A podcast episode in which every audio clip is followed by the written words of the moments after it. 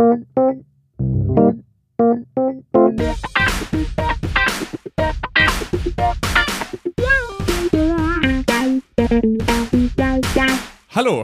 und herzlich willkommen im Brandschutzmilieu.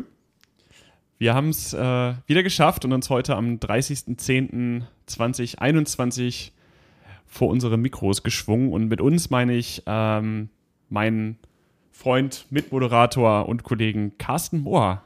Hallo Carsten. Und die Stimme, die Sie gerade gehört haben, das habe ich übrigens aus dem Zeit-Podcast geklaut, ist Sven Gabe, ähm, mein Kollege im Podcast im Brandschutzmilieu. Und ja, du hast auch geklaut, dass wir jetzt unser, unser Publikum, unsere Hörerschaft siezen, oder was? Ja, das muss, den Satz musste ich genauso machen. Ja, natürlich duzen wir, das ist ja völlig klar. Das machen wir nämlich jetzt schon seit zwei Jahren. Unsere Leute duzen. Das Projekt im Brandschutzmilieu hat vor inzwischen über zwei Jahren gestartet. Und zwar am 6. Oktober 2019 mit einer Folge, äh, die da hieß Brandentwicklung. Die ist um 17.01 Uhr online gegangen. Da habe ich mich gefragt, was ist das für eins Uhrzeit, Sven? ja, das, das waren unsere Anfänge, sagen wir mal so. Da haben wir die Folgen bearbeitet und dann, oder du hast die fertig geschnitten, was du ja seitdem immer noch machst, da bin ich auch sehr dankbar für. Ähm, ja, und dann habe ich sie einfach hochgeladen. Und was ist jetzt die Taktik? Gibt es da inzwischen, ähm, hast du da eine empirische Studie gemacht, wann die beste Uhrzeit ist, ähm, die hochzuladen? Äh, ja, nein, bisschen. Also erstmal äh, habe ich mir gedacht, dass es für mich nicht, nicht schön aussieht, wenn die irgendwie so krumme Uhrzeiten haben. Darum habe ich das auf eine feste Uhrzeit getaktet, wann die live geht. Das kann man so vorplanen. Und das ist meistens so um 12 Uhr. Und äh, das hat den Hintergrund, dass viele Leute das auch einfach dann abends hören oder auf dem Rückweg von der Arbeit. Und ja, ist eigentlich, eigentlich nicht so wichtig, aber es sieht schön aus, wenn überall 12 Uhr steht. Das stimmt, das stimmt, so ein bisschen perfektionistisch, fast ein bisschen pedantisch. Aber pedantisch ja, ist vielleicht auch, dass wir seitdem immer den gleichen Ablauf haben. Aber bisher hat sich niemand beschwert und deswegen machen wir das auch weiter so. Ich finde es übrigens ziemlich krass, zwei Jahre, 2019. Das ist ja, echt schon lang jetzt, krass. Wir haben dieses Jubiläum tatsächlich auch gleich damit gefeiert, dass wir zum aller, allerersten Mal seit zwei Jahren einen Monat lang keine Podcast-Folge veröffentlicht haben. Also es fehlt, es fehlt tatsächlich die September-Folge diesen Jahres. Also die hätte eigentlich Anfang Oktober, Ende September kommen müssen. Das haben wir leider ähm, ja nicht geschafft. Das hat, das hat Gründe. Hat Gründe. ja, zeigt ja vielleicht auch, dass wir doch nicht pedantisch sind und darauf Wert legen. Wir wurden jedenfalls auch schon von euch gefragt, allen, und deswegen legen wir natürlich jetzt auf jeden Fall mal los. Ja, definitiv. Äh, kommen wir zu den News. Auf jeden Fall. Die erste News ist, dass die LBO, die Landesbauordnung in NRW, die wurde geändert jetzt im Juni oder Juli 21 und da ist viel drin. Da geht es um Verfahrenserleichterungen, zum Beispiel, dass es ein bisschen schnellere Verfahren geben soll und auch Online-Bauanträge. Es geht auch um Dachausbau und äh, Barrierefreiheit. Alles sehr spannende Themen, aber wie ihr wisst, sind wir da gar nicht so die äh, Profis dafür. Deswegen empfehlen wir an dieser Stelle vielleicht einfach mal den ähm, Brandschutz-Podcast, Folge 24, weil das sind irgendwie die, die wirklichen VB-Profis. ja, kommen wir zur zweiten News. Die Nora-App ist online und da muss ich mal direkt korrigieren, sie war online. also, und zwar ähm, ist bundesweit die sogenannte Nora-App ähm, online gegangen und ähm, vor mittlerweile über einem Monat. Und diese dient dazu, dass man komplett ohne Sprache nur über sein Smartphone einen Notruf absetzen kann.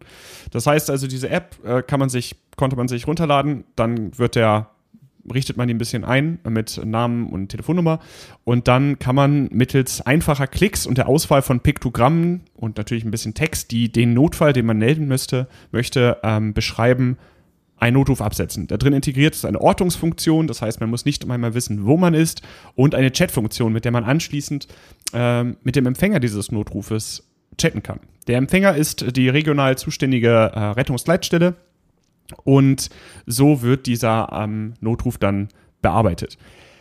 Wie schon gesagt, sie war online, nur wenige Wochen nach dem Erscheinen, äh, es war sogar unter einer Woche, wurde sie wieder offline genommen.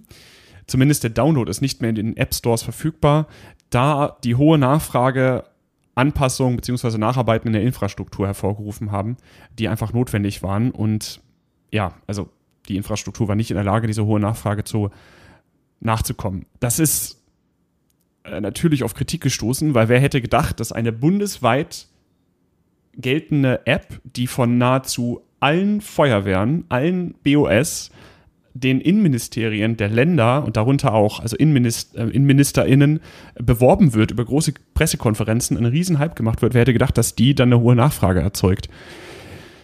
Zumindest die bislang heruntergeladenen Apps sind weiterhin verfügbar und funktionieren auch. Ähm, so könnt ihr, solltet ihr die App haben, weiterhin euren Notruf darüber absetzen. Ähm, und ja, die einzige, es bleibt natürlich nicht die einzige Kritik. Äh, auch der Deutsche Gehörlosenbund hat die fehlende Möglichkeit der Videoübertragung dieser App ähm, über, ähm, kritisiert. Denn für ähm, ja, gehörlose Menschen ist die Gebärdensprache die Muttersprache und in kritischen Situationen, in Situationen, in der man in einen, einen Notruf also absetzen würde, ist es dort für diese Menschen einfacher, ihre Muttersprache, also die Gebärdensprache zu benutzen, als irgendeine Chatfunktion. Zumal in Frankreich, Litauen und Portugal ist dies möglich, also hätte man dort äh, ja, erwartet, dass das auch von Anfang an möglich ist. Ähm, es geht auch um weitere Sprachen, die dort fehlen. Es ist also leider keine, kein guter Start gewesen, beziehungsweise jetzt auch gerade wieder pausiert es bleibt abzuwarten. Es ist natürlich zugesagt worden, dass die App wieder online geht. Und ähm, wir sind an der Stelle einfach sehr gespannt auf äh, das Feedback, was äh, von den Rettungsleitstellen kommt, da man ja jetzt noch eine weitere Möglichkeit des Notrufes hat und ob ein Leitstellendisponent tatsächlich in der Lage ist, neben seiner Tätigkeit noch eine Runde zu chatten, bleibt offen. Die dritte News es fanden vom 10. bis 11.09.21 die Artenschutzunfalltage 2021 statt. Das ist eine äh, recht frisch gegründete Interessensgemeinschaft der, die nennt sich Artensschutznotfalltrainierte Einheiten, kurz IGANE. Das ist ein Zusammenschluss aus ein paar Feuerwehren, Langen, Hofheim, Rottgau, Berlin, ähm, die da zusammen diese Artensschutznotfalltage äh, an den Start gebracht haben, online und das alles gestreamt haben. Und das total coole ist, äh, dass das auch immer noch zur Verfügung steht und man einfach auf YouTube sich das angucken kann.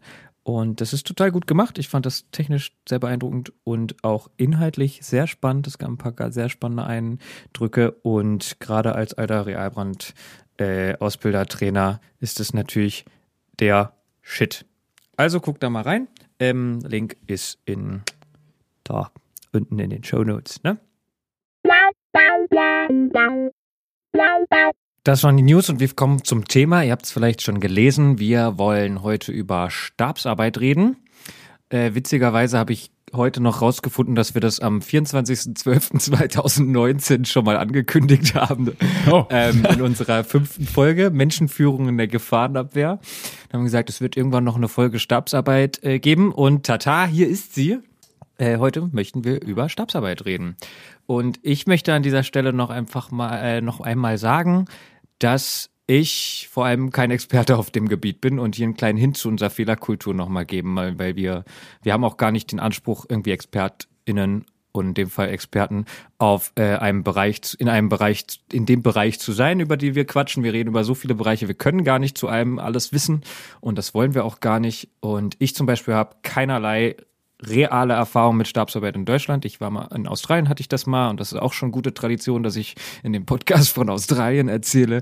Das werde ich auch diesmal wieder tun. Aber ähm, darum geht's gar nicht, sondern wir wollen irgendwie einsteigen ins Thema. Wir wollen das teilen, was wir haben. Und Sven wird extrem spannende Inputs haben und hat auch ein bisschen mehr Erfahrung, hat dazu ja auch äh, geschrieben, viel. Und wir haben natürlich wie immer ordentlich recherchiert und bringen auch ein paar Themen aus Wissenschaft bei und haben auch von anderer Literatur. Es wird diesmal auch sehr viel Literatur äh, geben, die wir noch weitermachen, ohne Werbung geben zu wollen, aber dass man da auch weiterlesen kann und freuen uns natürlich immer über euer Input, eure Erfahrungen und natürlich auch über eure Kritik, die da sagt, ey, ihr habt keine Ahnung, warum macht ihr einen Podcast darüber? genau. Um, ähm, also danke für diesen Opener. Äh, auch ich, ich schließe mich da natürlich an. Also ja, ich, um das mal kurz zu erweitern, ich habe meine Bachelor- sowie Masterarbeit äh, im Themengebiet der Stabsarbeit ähm, von nicht-polizeilichen Gefahrenabwehr, explizit die Feuerwehr, ähm, der Feuerwehr angesiedelt und habe mich viel damit beschäftigt, aber auch bis vor kurzem habe ich auch nie in einem echten Stab äh, gesessen, der keine Übung macht. Also ja, ich habe Übungen begleitet, ich habe die angesehen und ich war auch daran beteiligt, Äh, Im Studium hatten wir beide ja sogar zusammen auch die Möglichkeit, Stabsarbeit zu lernen. Aber bis vor kurzem habe ich nicht in einem echten Stab bei einer echten Lage gestanden. Und das ist auch nochmal eine ganz andere Erfahrung als die vielen Übungen, weil da geht es dann tatsächlich um etwas. Ne? Also das, was man da anweist, das passiert da draußen auch. Und das ist nochmal eine ganz andere Dimension, als einfach nur zu spielen. Und trotzdem kann man natürlich auch nicht sagen, Stabsarbeit ist gleich Stabsarbeit. Also Menschen haben ganz, werden unterschiedliche Erfahrungen machen und wir werden das irgendwie auch zusammenführen. Stabsarbeit ist auch nichts Feuerwehrtypisches, ja. Das wird äh, in ganz vielen verschiedenen BOS betrieben. Aber zum Beispiel auch die äh, Polizei hat Stäbe, äh, die Bundeswehr, aber natürlich können das auch ähm, Unternehmen haben. Also es gibt immer mehr Unternehmen, die eine Sicherheitsabteilung haben und die natürlich in gewissen Situationen sicherheitsrelevanten oder Krisensituationen natürlich auch Stäbe einführen. Also natürlich denkt man da vielleicht eher an kritische Infrastrukturen wie Krankenhäuser oder Verwaltungen oder echt Technik und Energiekonzerne, Chemieunternehmen vielleicht.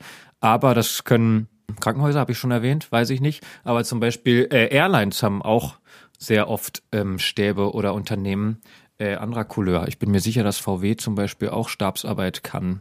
Oder jedenfalls macht. genau, also ähm, dazu kommen auch ähm, Einrichtungen des zivilen Zusammenlebens, heißt es so schön in der Literatur. Das sind zum Beispiel Kirchen und Gemeinden. Und was man, was man damit, also mit diesen Beispielen sich ganz klar machen muss, ist, erstens, Feuerwehr und vielleicht Polizei und Bundeswehr, wo man Stäbe mal vermutet, sind nicht die einzigen, die das machen. Und Stabsarbeit und Stäbe klingt immer ein bisschen abgespaceder, als es eigentlich ist. Ähm, ein Synonym für Stab wäre Team. Und wenn man, es gibt verschiedene Definitionen für Team, aber wenn man der klassischen oder einer klassischen folgen will, dann ist ein Team eine Gruppe mit fest zugeteilten Aufgaben.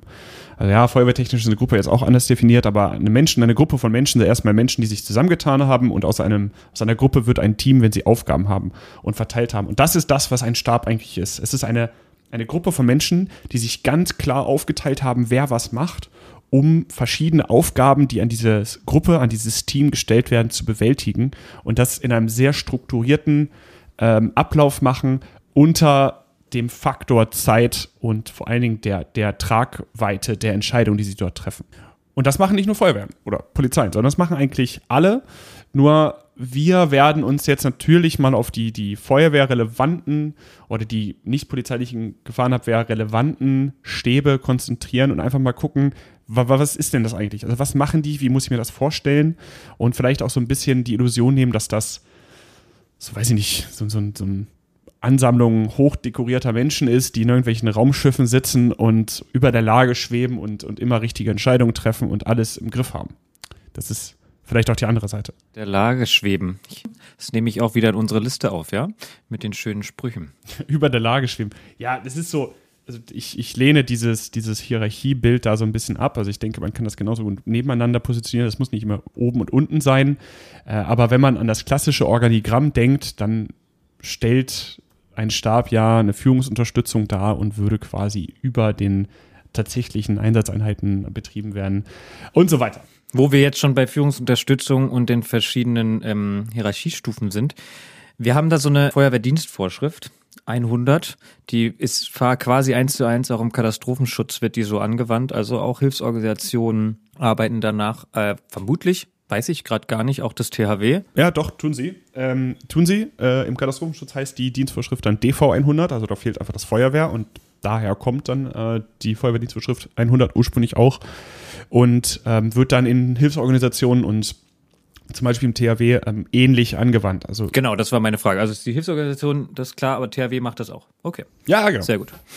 Ähm, macht ja auch absolut Sinn. Wobei das ergibt natürlich Sinn. Und ähm, Führungsstufen wollten wir, hatten wir überlegt, ob wir darüber mal reden. Darüber hatten wir nämlich in dieser Folge vor zwei Jahren auch schon mal geredet. Aber vielleicht ähm, nehmen wir das nochmal an der Stelle auf. Ja, das genau, das ist, ist glaube ich, ein, ein, guter Einstieg, um nochmal ganz kurz einzuordnen. Wir fangen einfach mal ganz einfach an. Die einfachste Einsatzstelle, die mir äh, oder die uns eingefallen ist, als wir uns vorbereitet haben, war der Gerümpelbrand. Gerümpelbrand? Ich, ich lieb, ja, ich liebe dieses Wort. Auch, man könnte auch klein, Feuer klein, Kleinstbrand sagen, aber in, in Magdeburg hieß es immer Gerümpelbrand finde ich sehr wertend, um ehrlich zu sein. Aber genau, ein, ähm, dann kommst du an und sagst, ist das ihr Gerümpel, das da brennt? Okay, also die einfachste Einsatzstelle, einfach zwei Gruppen. Das heißt, zwei, drei Fahrzeuge, insgesamt 18 Leute, die vielleicht dort im Einsatz sind, ohne Führungseinheit. Also hier handeln wir das ab. Man könnte auch einfach sagen, es ist so wie eine Ortsfeuerwehr auf Grundausstattung, die da ankommt, oder einfach nur ein, zwei Fahrzeuge einer größeren Feuerwehr, die also eine ganz kleine Einsatzstelle machen. Dort haben wir keine Führungseinheit. Wir sprechen dann von der Führungsstufe A, Führen ohne Führungseinheit. Und das Führungsmittel gibt es eigentlich nicht so richtig. Das wäre dann vielleicht ein Klemmbrett ja, oder ein Funkgerät. Damit wird diese Einsatzstelle dann geführt. Kommen wir zur nächsten Führungsstufe, das wäre die Führungsstufe B. Also da haben wir dann schon bei vielleicht ein bisschen größeren Einsatzstellen, sagen wir mal ein Wohnungs- oder Gebäudebrand. Da haben wir äh, vermutlich, gut, jetzt sind es natürlich auch wieder eine feuerwehrtechnische Definition, ein Zug oder ein Verband vor Ort, aber darüber könnten wir jetzt nochmal reden, was es ist. Im einfachsten Fall ist es ein ein Löschzug, auch wenn manche Leute davon ähm, reden, einzelne Fahrzeuge als Zug zu bezeichnen, ist es im feuerwehrtechnischen Sinne sind es mehrere Fahrzeuge, in der Regel vielleicht zum Beispiel zwei Löschfahrzeuge und eine Drehleiter plus ein Einsatzleitwagen wäre für mich so ein klassischer Zug. Aber kann auch Verband sein. In der Führungsstufe B geht es aber darum, okay, wie wird es geführt? Und zwar mit einer örtlichen Führungseinheit. Ja, und es ähm, wäre zum Beispiel ein Führungstrupp oder eine Führungsstaffel. Das heißt, dem Einsatzleiter oder der Einsatzleiterin sind Personen an die Hand gegeben, die sie unterstützen. Und in den meisten Feuerwehren ist das recht klein ausgefallen. Also so klassischerweise wäre das ein Einsatzleitwagen, so ein kleiner Sprinter, wo ein Führungsassistent, Assistentin drauf sitzt und zum Beispiel funkt, Lagekarte führt, hinfährt, so dass äh, der Einsatzleiter oder die Einsatzleiterin da unterstützt wird, auf der Anfahrt schon mal Sachen zu recherchieren, zu funken und dann vor Ort ähm, Entscheidungen zu treffen, Befehle zu geben, sich auszutauschen. Was braucht man dafür? Äh, Führungsmittel könnten da zum Beispiel ein Einsatzleitwagen sein. Wie gesagt, oft so ein kleiner Sprinter, wo hinten irgendwie ein bisschen Funk, äh, ein Computer, Nachschlagewerk, ein Sitz, ein Schreibtisch, eine Standheizung drin sind. Und Kennt ja jemand die Norm eines ELW 1 nicht? Gut, Sven, hau raus. Was ist da Nee, nee, drin? das wollte ich nicht damit suggerieren. Ich wollte nur sagen, dass du es nicht weißt. Ein Megafon, keine Ahnung. So. Pressluftatmer. Äh, genau, das wären so die klassischen Sachen. Vielleicht noch ein paar Messgeräte. Und ähm, Genau, dadurch, dass wir aber gerade gesagt haben, könnte auch schon äh, Trupp oder Staffel sein, was dann ja schon äh, mehr Leute sind, dann gibt's auch schon die Möglichkeit, dass ein sogenannter EDLW 2 ist, also ein bisschen größerer LKW, wo man sich dann, wo man auch Besprechungen machen kann, wo dann auch nochmal ein abgesetzter Raum ist, aus dem man funken kann. Sollte jedenfalls so sein, nach Norm, Sven. Und genau, ähm, ich gerade schon gefreut, dass das jetzt gerade kam. das alles wäre Führungsstufe B.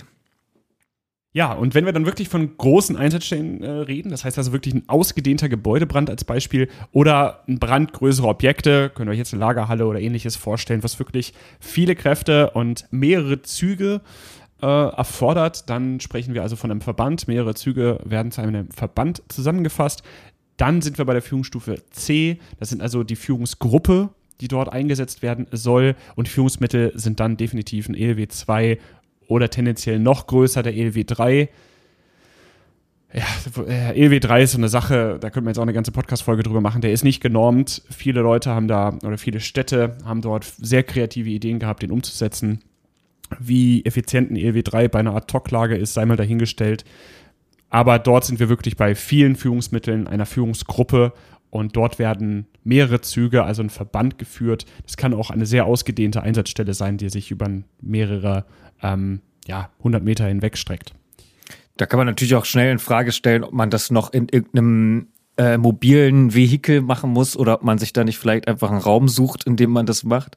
Äh, da, aber das ist natürlich irgendwie entsprechend der Einsatzstelle. Und die Frage ist auch, ob diese Gruppe vielleicht nicht auch schon so ein bisschen stabsmäßig funktioniert. Übergang ist fließend, wollte ich gerade noch dazu sagen. Also das ist, ähm, da sind wir dann wirklich sehr hart an der Grenze und müssen dann sagen, da muss meistens so der Punkt getroffen werden, wo, okay, jetzt hören wir auf, hier vor Ort alles führen, jetzt machen wir drüben weiter. Dann kommen wir nämlich ganz schnell in Führungsstufe D. Also bei extrem großen Einsatzstellen oder auch mehreren oder jetzt lang anhaltenden Einsätzen, da geht es wirklich um mehrere Verbände, die an ein oder sogar mehreren Einsatzstellen sind.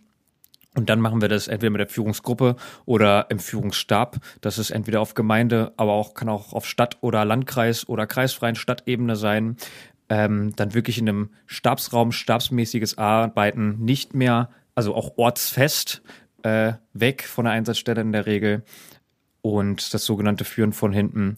Und da werden dann die Führungsmittel feste Führungseinrichtungen. Also zum Beispiel den Stabsraum. Und dann reden wir von der Führungsstufe D nach dieser FWDV 100.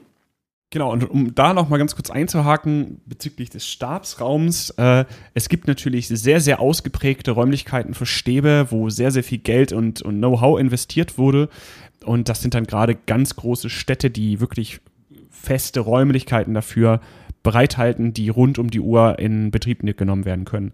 Natürlich kann das nicht jeder Kreis, nicht jede kreisfreie Stadt leisten, weshalb es auch einfach dann mal spontan das Gemeindehaus sein kann oder das Feuerwehrgerätehaus, in dem ein Stabsraum eingerichtet werden kann. Das heißt, anders als ein ELW 2, ein ELW 1 und sowas gibt es kein festes Konzept, keine Norm, die sagt, so sieht ein Stabsraum aus, sondern es ist sehr, sehr kreativ ähm, und vielleicht auch sehr minimalistisch gelöst. Also Stabsräume können auch einfach ein paar Räume mit ein paar Laptops und einem Telefon sein. Ähm, das ist natürlich dann nicht, nicht ganz einfach in solchen Räumlichkeiten, aber viele setzen dort auch auf mobile Systeme, das heißt, dass man Rollcontainer hat oder ähnliches, wo man die einfach in den Raum schieben kann und innerhalb von ein paar Minuten daraus einen Stabsraum baut. Also dort Führungsmittel, klar, der Stabsraum viele, viele Gerätschaften zur Kommunikation, zur Dokumentation. Stabsraum muss natürlich auch nicht gleich so ein Riesending sein. Ne? Das können auch nur ein paar Personen sein, die was Stabsmäßiges arbeiten. Und auch da muss es nicht irgendwie riesig voll mit geklatscht mit Technik sein. Also es gibt auch welche, die ganz klassisch das auf noch Papier machen. Und auch das funktioniert. Aber dazu kommen Ist wir vielleicht später noch. Genau, also ganz kurz diese, diese, Anekdote jetzt hier so dazu.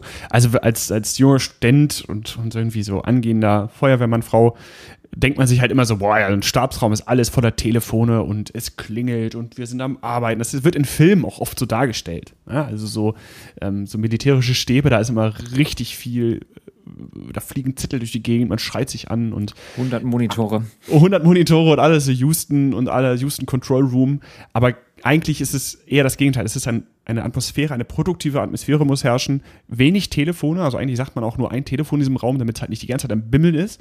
Und ähm, wenn was laut ist, wenn viel diskutiert werden muss, dann geht man eher raus, sodass innen drin wirklich ein produktives Zusammenarbeiten notwendig ist. Und da ist weniger einfach manchmal mehr, damit das nicht unfassbar abgespaced ist und man jede freie Fläche mit einem Beamer und einem Bildschirm beworfen hat, wo man die acht Seiten der Lage am besten als Videostream dargestellt bekommt. Aber das auch das gibt es, ne? Also das ähm, ja, das gibt's auch. Und das macht auch, also in gewissen Sinn ergibt es vielleicht auch total Sinn. Also genau, schauen wir mal.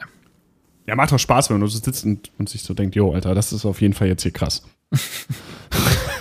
Was würdest du denn sagen, wann brauchen wir einen Stabsven? Ich würde sagen, wir haben es schon zum Teil gesagt, also wenn wir große Einsatzstellen haben, aber was macht denn so eine große Einsatzstelle aus? Ja, zum einen flächenmäßig sehr ausgedehnte Einsatzstellen. Sei es ähm, zum Beispiel eine Hochwasserlage, wo wir lange ähm, und kilometerlange äh, Deiche verteidigen müssen, wo es viele einzelne Einsatzstellen gibt. Das heißt also, die räumliche Ausdehnung wäre zum Beispiel ein Ding. Dass wir also viel Kommunikation haben, die gebündelt und wo Kräfte einfach sich nicht mehr sehen können wo man nicht abschätzen kann, ah, da drüben brauche ich jetzt noch ein Fahrzeug und da, sondern wo man wirklich flächendeckend äh, da um, ähm, agieren muss.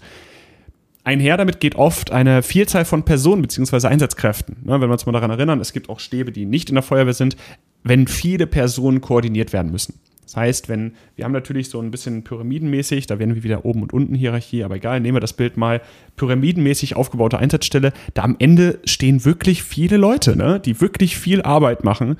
Und wenn wir viele Einsatzkräfte, viele Personen koordinieren müssen, wäre das zum Beispiel ein weiterer Punkt, warum wir den brauchen.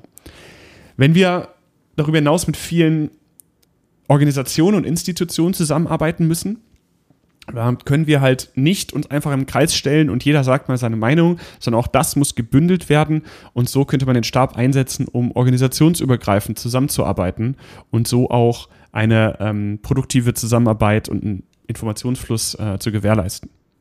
Apropos Informationsaufkommen, und Informationsfluss, wenn wir viele Informationen haben, die wirklich auf uns einprasseln, die man einfach vor Ort und in einer Ad-Hoc-Lage so draußen gar nicht mehr bewältigen kann und die so ein bisschen auch von der Einsatzlage wegbewegt werden muss.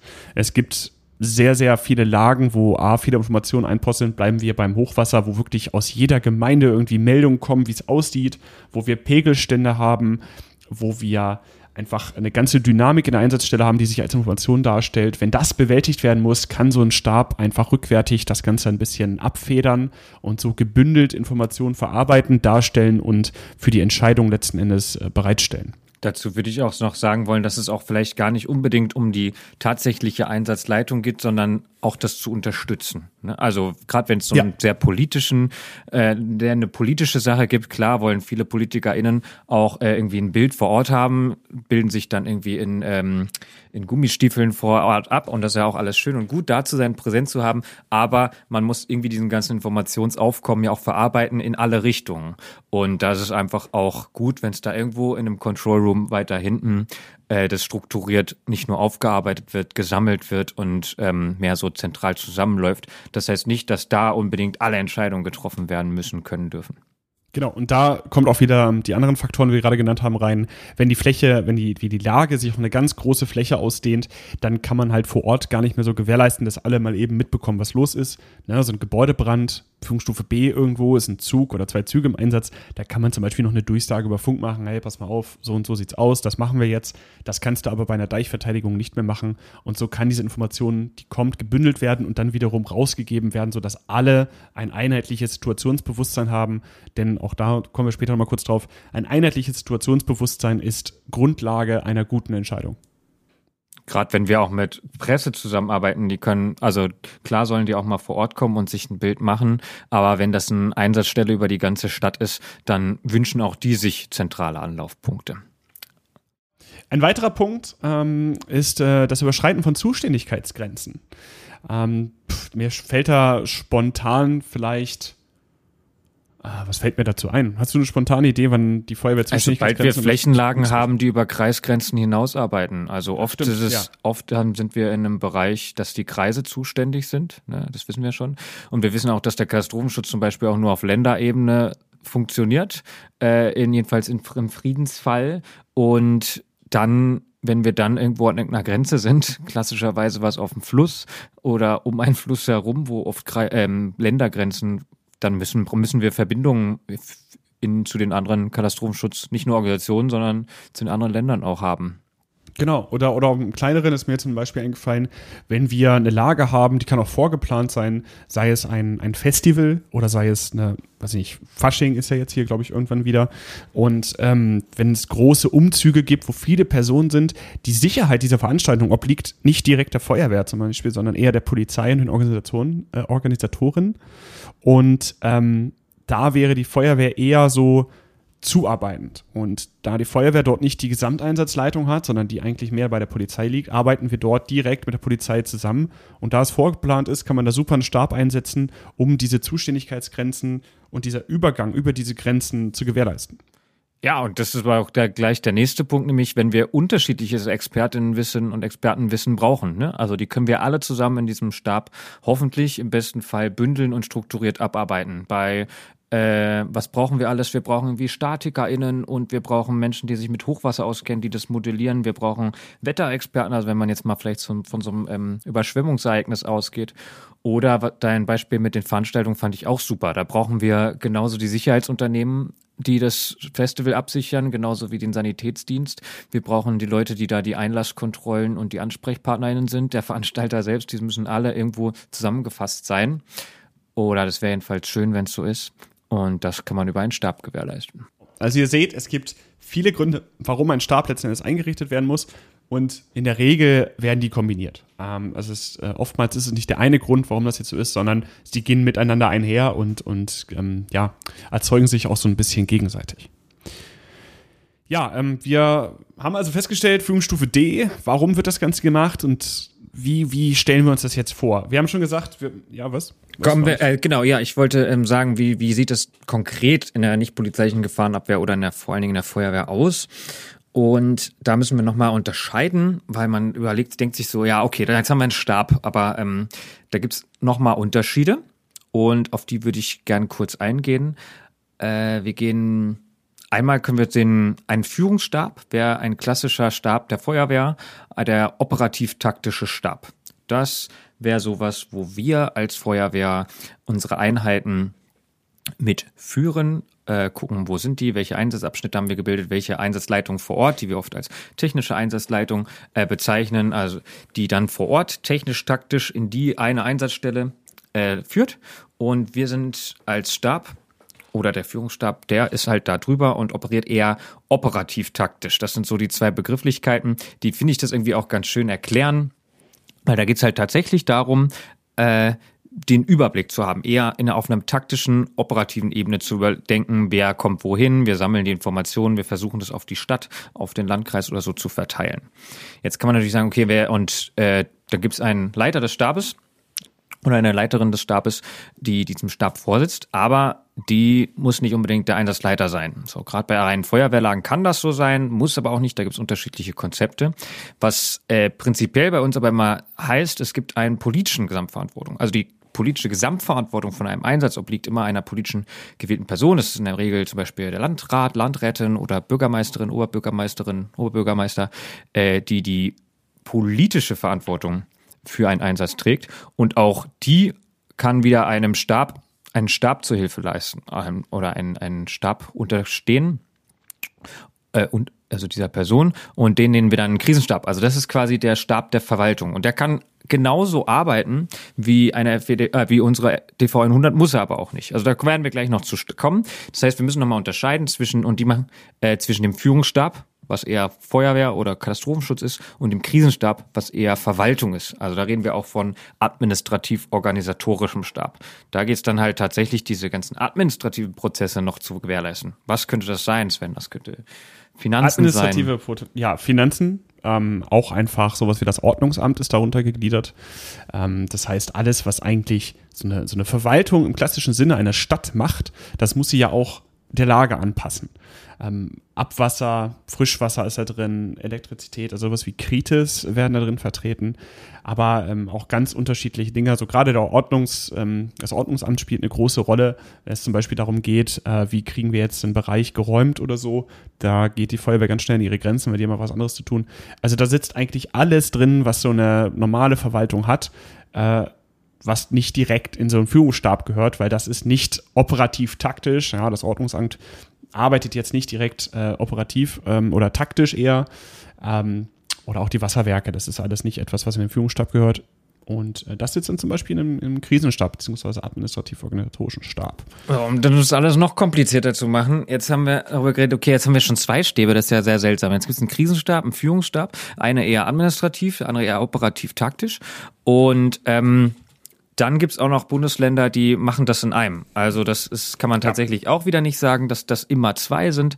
Es gibt äh, Bundesländer, die machen ein Zwei-Stabsmodell, also die trennen Führungsstab und Krisenstab. Und es gibt wiederum Bundesländer, die machen das zusammen. Und es gibt dann ganz viele Mischaktionen, die sagen, okay, in den Fällen ist es so, in den Fällen so. Und wir haben, also ich habe dazu jedenfalls auch keine Meinung, was da unbedingt das Bessere ist. Ich kenne vor allem Zwei-Stabsmodelle und kann mir auch vor, habe die Erfahrung auch gemacht, dass das oft äh, auch Sinn ergibt, weil einfach das unterschiedlich arbeitet. Ne? Und es gibt auch äh, Einsätze, wo es nur Führungsstäbe gibt. Also wenn es eher feuerwehrinterne Lagen sind, bei größeren gibt es dann vielleicht noch einen Krisenstab, gerade wenn es übergreifend ist. Ne? Also wenn wir gerade zum Beispiel jetzt Corona wäre zum Beispiel auch ein guter Fall gewesen, auch wenn wir darüber nicht so viel reden wollen. Das ist halt nicht so ein klassisches Katastrophenschutzding, sondern da ist dann irgendwie äh, Gesundheitsamt mit drin und ganz verschiedene Behörden. Und dafür braucht man diesen administrativ-organisatorischen Stab, den sogenannten Krisenstab. Genau, wir wollen uns, wir wollen uns auch jetzt ähm, auf dieses Zwei-Stabsmodell einfach für diese Folge einmal festlegen. Es ist einfach einfacher, in die Stabsarbeit einzusteigen, wenn man sich das nicht kombiniert vorstellt.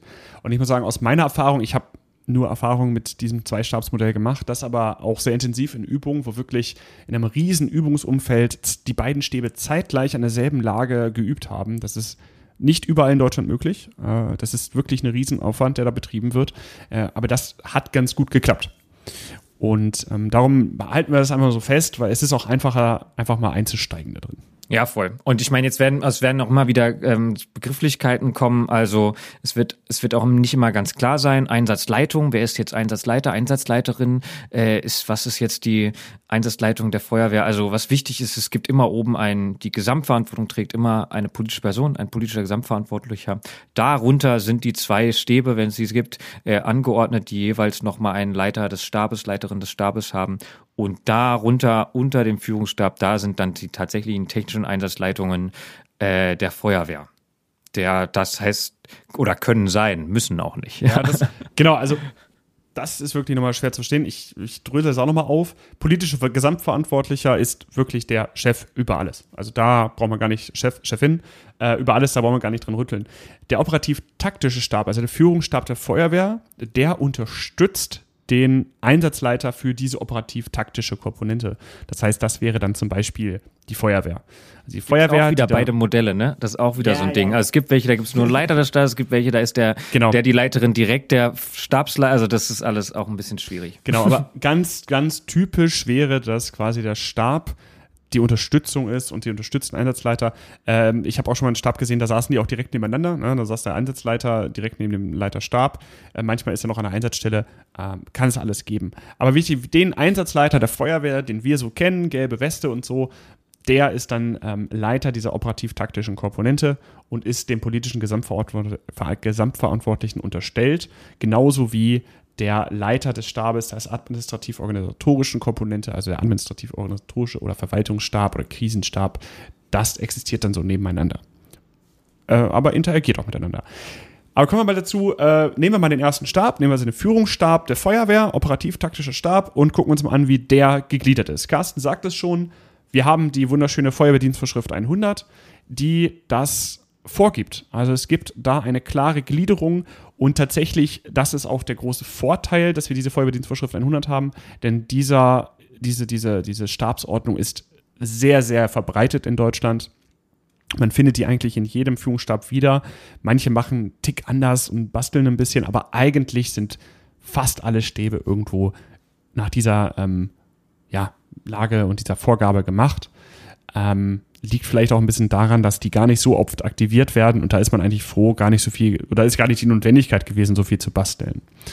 Und dieses, dieser Stab ist grundsätzlich erst einmal so aufgebaut, dass wir Sachgebiete haben. Wir haben vorhin schon gesagt, äh, ein Stab ist eigentlich nichts anderes als ein Team und im Team vergibt man feste Aufgaben und diese Aufgaben, die vergeben werden, nennen wir in einem ähm, operativ-taktischen Stab Sachgebiete. Äh, klassischerweise sind das sechs Sachgebiete. Äh, wir wollen gar nicht so tief darin eingehen. Ich sage es euch aber trotzdem so: S1, ganz klassisch äh, Personal oder auch innerer Dienst. Da wird sich also darum gekümmert, wie viele Einsatzkräfte habe ich, äh, wie viel äh, Einsatzkräfte werde ich noch brauchen, wo befinden sich die Einsatzkräfte, wie lange befinden sie sich im Einsatz, was habe ich noch in der Rückhand und wie gewährleiste ich eigentlich das Tagesgeschäft. Ähm, kleiner Fun Fact: Der S1 ist meistens auch derjenige, der für die Versorgung des Stabspersonals zuständig ist. Also, wenn man Kaffee, Kuchen und Wasser haben will, dann ist auch in der Regel der S1 dafür zuständig. Der, die S1. S2 ist auch sehr klassisch, äh, klassisch die Lage. Da wird also die Lage erfasst, sie wird dargestellt und dort wird auch ein oft belächeltes, aber extrem wichtiges Tool bedient, und zwar das Einsatztagebuch, in dem also festgehalten wird, was passiert gerade und was wird entschieden. Das kann gerade im Nachhinein bei der ja, Evaluation der ähm, Einsatzlage und des, des Einsatzes im Zweifel leider auch vor Gericht, kann dieses Einsatztagebuch wirklich extrem wichtig sein. Ähm, und darum in diesem Zusammenhang macht, macht sowas. Ne? ist ganz wichtig. Kleine Werbung. Dann S3, Einsatz. Das ist so der ich weiß nicht, der diffuseste Einsatz- äh, oder Sachgebiet, weil da fällt eigentlich alles rein. Ähm, das ist also die tatsächliche Stelle und das Sachgebiet, in dem entschieden wird, wie dieser Einsatz jetzt abgearbeitet wird. Da werden klassische und ganz harte Einsatzmaßnahmen ähm, entschieden aufgrund, auf Grundlage der Lage, die dargestellt wird. Na, hier wieder Situationsbewusstsein. Nur wenn der S2, also die Lage gut arbeitet, kann der S3 richtig gut sagen, alles klar, ich entscheide jetzt, dieser Deich als Beispiel wird gehalten, diesen geben wir auf. Das heißt, Einsatzabschnitt X bilden, Einsatzabschnitt Y auflösen, Einheiten darüber verschieben. Ähm, oder wir richten jetzt hier eine Verteidigungslinie bei der Vegetationsbrandbekämpfung ein. Oder meine ähm, Dieselgeneratoren, meine Notstromaggregate fahren jetzt zum Krankenhaus X, Krankenhaus Y wird ähm, später bedient und so weiter. Das ist äh, Einsatz und ähm, hier ist also quasi das, was wir draußen wirklich sehen, äh, angesiedelt. S4, Sachgebiet 4, Versorgung, ganz klar, handelt sich um alles von Lebensmitteln, Verpflegung bis hin zu Kraftstoff oder auch Gerät. S5 Presse- und Medienarbeit. Dort wird also alles, was so ähm, Kommunikation mit Medien, mit der Öffentlichkeit angeht, wird darüber geregelt. Und S6, ein oft ein etwas vernachlässigtes Sachgebiet, gerade am Anfang Informations- und Kommunikationswesen. Dort wird sich darum gekümmert, dass unsere Kommunikationswege gewährleistet sind. Beispiel Digitalfunk, da geht es dann darum, eine Kommunikationsstruktur aufzubauen, zu erhalten und zum Beispiel Funkkanäle, Rufgruppen ähm, anzufordern, zu unterhalten und klar zu strukturieren, wer wann wo mit wem, mit wem wie redet. Das ist im weiteren Einsatzverlauf etwas, womit dieser Einsatz am Ende auch steht und fällt. Ähm, weil das ist auch wichtig, nochmal zu erkennen, ein Stab kann noch so gut sein. Wenn seine Entscheidungen und seine Maßnahmen draußen nicht ankommen, ist er komplett hilflos. Denn wenn wir schon und ineffizient, weil wir schon gelernt haben, man kann in diesem Stab nicht einfach die Tür aufmachen, wie bei einem ELW 1 oder ELW 2 und steht in der Lage und kann man irgendwem sagen, ey, pass mal auf, ich habe versucht, dich anzufunken. Das funktioniert nicht, weil dieser Stab kann kilometerweit weg von der eigentlichen Lage sein. Und deshalb ist es ganz wichtig, dass gerade beim S6 diese Kommunikation gewährleistet wird. Über diesen Sachgebieten steht äh, die Leiterin bzw. der Leiter des Stabes und darunter angeordnet bzw. in den einzelnen Sachgebieten nochmal zugeordnet sind FachberaterInnen, die ähm, zu bestimmten Themen je nach Lage fachberatend zur Verfügung stehen. Das können ganz wenige sein, je nach Lage, oder ganz viele. Also es kann die Polizei sein, da kann das THW sitzen, Fachberater SAN, ganz klassisch, wo Sanitätsgerät ähm, und Empfehlungen rausgegeben werden, was all das angeht. Und das ist so die grobe Gliederung. Ja, kann man die, da was du gerade gesagt hast, kann man natürlich noch irgendwie unterteilen ähm, zwischen, aber das ist jetzt Wortglauberei, Verbindungspersonen und Fachberater. Also ne, wir haben Fachberatende, die wirklich fachlich irgendwie äh, den Input geben zu irgendeinem Thema und Verbindungspersonen wären dann die Personen zu anderen Organisationen hinein in irgendeinen Bereich. Zum Beispiel eine Verbindungsperson aus dem Krisenstab heraus, dass da die direkte äh, Verbindung her ist. Also das ist nochmal das, was die noch zusätzlich dabei sind. Verbindungspersonen und FachberaterInnen. Und äh, das Ganze muss man sich so vorstellen, da sind auch noch viele zuarbeitende Personen. Also es sind nicht, jedes Sachgebiet hat nicht nur eine Person, sondern dahinter stehen je nach ja, Relevanz des Sachgebietes in der aktuellen Lage mehrere äh, Personen bis hin zu ganzen Gruppen an Leuten, die dann nochmal abgesetzt von diesem eigentlichen Stab sitzen und arbeiten. Und kurz, dass man sich das so vorstellen kann, ein operativ-taktischer Stab sitzt tatsächlich die ganze Zeit zusammen im klassischen Sinne. Da wird es dann so gemacht, da hat man einen Raum, in dem dann mindestens die SachgebietsleiterInnen äh, sitzen und im ständigen Austausch miteinander sitzen. Das heißt, die können sich ständig unterhalten. Man unterbricht diese Stabsarbeit nicht ähm, über einen längeren Zeitraum. Man kann da Pausen einplanen, dass man mal kurz ein bisschen rausgeht, aber das sind kurze Pausen. Der Stab ist also ständig dabei. Und was dann passiert, wenn jetzt zum Beispiel S3 ein Arbeitspaket gebaut hat, was jetzt behandelt werden muss, dann nimmt man dieses Arbeitspaket, übergibt das an die äh, MitarbeiterInnen dieses Sachgebietes, dann gehen die kurz raus, arbeiten Konzept ähm, in einem anderen Raum, damit es nicht so überfüllt ist in diesem Raum, telefonieren dafür und und und. Dann geht man zurück, entscheidet, yo, das setzen wir jetzt um und dann geht das über eine Kommunikationseinrichtung, die auch nochmal abgesetzt vom Stab ist. Das kann die Leitstelle sein, aber das kann auch eine eigene IOK, also eine Informationskommunikationseinrichtung sein. Da wird es dann angewiesen. Dazu kommen noch viel Hilfspersonal, wie zum Beispiel ein Sichter, eine Sichterin. Da werden also Nachrichten weitergeleitet. Das ist quasi jemand, der die ganze Zeit rumgeht und Nachrichten verteilt, wenn die reingekommen sind. Ähm, und dann auch einfach ähm, Hilfspersonal, ähm, was, was einfach auch sehr relevante Aufgaben vergibt. Weil, wie schon gesagt, eine Entscheidung ist nur gut und nur sinnvoll, wenn sie auch dort ankommt, ähm, wo sie ankommen soll. Klassischerweise ist es wirklich so, dass das, also aus so wie das mal gedacht war oder auch gelebt wurde und auch teilweise noch wird, ähm, ist es, findet es auf Papier statt, dieser ganze Austausch? Also da gibt's dann so, so sogenannte Vierfachvordrucke mit verschiedenen Farben, wo klar ist, das wird Demo zugeordnet und man schreibt darauf, wo das hin soll und so und alle Informationen, die reinkommen oder rausgehen, das geht dann tatsächlich über äh, zum Beispiel Funk. Ja, also es geht in einen eigenen anderen Raum, geht über diesen Sichter in einen anderen Raum und da wird es weiter kommuniziert. Also alle Nachrichten, die reinkommen und rausgehen. Also dieses, genau was vorhin Sven schon gesagt hat, alle am Telefon, alle telefonieren rum und machen diese Anordnung oder ähm, Kommunikation selber. Also so ist es ursprünglich nicht gedacht, äh, wird aber natürlich teilweise irgendwie auch anders gelebt, gerade wenn es eben nicht mehr darum geht, irgendwie viel zu funken oder so. Und das heißt auch gar nicht, dass einer irgendwie schlechter oder besser ist. Das muss man halt irgendwie so anpassen an die Arbeitsweise des Stabs, aber auch an die äh, Situation, Lage, an die Technik, die da ist, an die Leute, wie sie damit zurechtkommen und so weiter. Was auch dann in der Regel stattfindet, ist, dass so der Stabsleiter, Leiterin festlegt, wann eine Stabsbesprechung stattfindet. Das heißt, ich nehme mal jetzt äh, irgendwie einen halben Stundtakt, einen halbstündigen Takt, dass man dann sagt, okay, Ruhe, keiner arbeitet mehr weiter ähm, wir machen jetzt eine Stabsbesprechung. Und dann wird einmal, gibt es einen Lagevortrag, also von der ähm, S2-Lage, die dann sagen, okay, das ist unser aktueller Stand. Und dann werden in der Regel alle Sachgebiete einmal angehört, was gerade der Punkt ist, ob sie Unterstützung brauchen, wie sie vorankommen, dass alle auf einen Punkt kommen. Und das ist auch extrem wichtig, dieses einmal alles hinlegen und einmal konzentriert zuhören, sind wir gerade auf dem richtigen Track, was wollen wir in der nächsten halben Stunde, Stunde oder so bis zur nächsten Stabsbesprechung. Was wird unsere Strategie? Was wird unser Arbeits- und Einsatzschwerpunkt? Das ist ein fester Bestandteil, diese Lagebesprechung oder Stabsbesprechung. Ähm, aber auch hier, Disziplin ist da echt das Stichwort. Denn man muss sich vorstellen, während so einer Lagebesprechung ist der Stab nicht handlungsfähig. Denn niemand arbeitet. Und die machen gerade etwas, was nur für sie selbst ist. Während dieser Zeit werden keine Entscheidungen getroffen, es wird keine Information zur Kenntnis genommen. Und darum ist dort wieder, genauso wie beim technischen Equipment, Disziplin gefragt. Und weniger ist dabei mehr. Die absolut notwendigsten Informationen raushauen und dann kurz sagen, habe ich was, habe ich nichts, anstatt kurz lange reden oder anstatt lange reden darüber äh, zu halten, was sie, haben wir jetzt gerade alles entschieden und wie gut hat das geklappt, das interessiert dann niemanden. Und da, genauso wie mit technischem Equipment, weniger ist da mehr. Wir müssen da, da muss sich konzentriert werden, dass es gemacht wird. Da sind wir auch wieder bei Fehlerkultur zum Beispiel. Da geht es nicht, klasse, nicht darum, okay, wir haben jetzt da irgendwie das und das Problem, wer ist daran schuld, wie konnte es so weit kommen? Äh, da geht es da tatsächlich darum, okay, was braucht ihr, um das Problem zu lösen? Wer kann da unterstützen? Hat noch jemand eine Idee? Wir machen das so weiter. Dieses Pragmatische mag ich übrigens an der Feuerwehr sehr gerne. Also ich finde es sehr wichtig, im Nachhinein irgendwie sich das nochmal aufzuarbeiten und zu gucken, okay, wie können wir das für die Zukunft machen.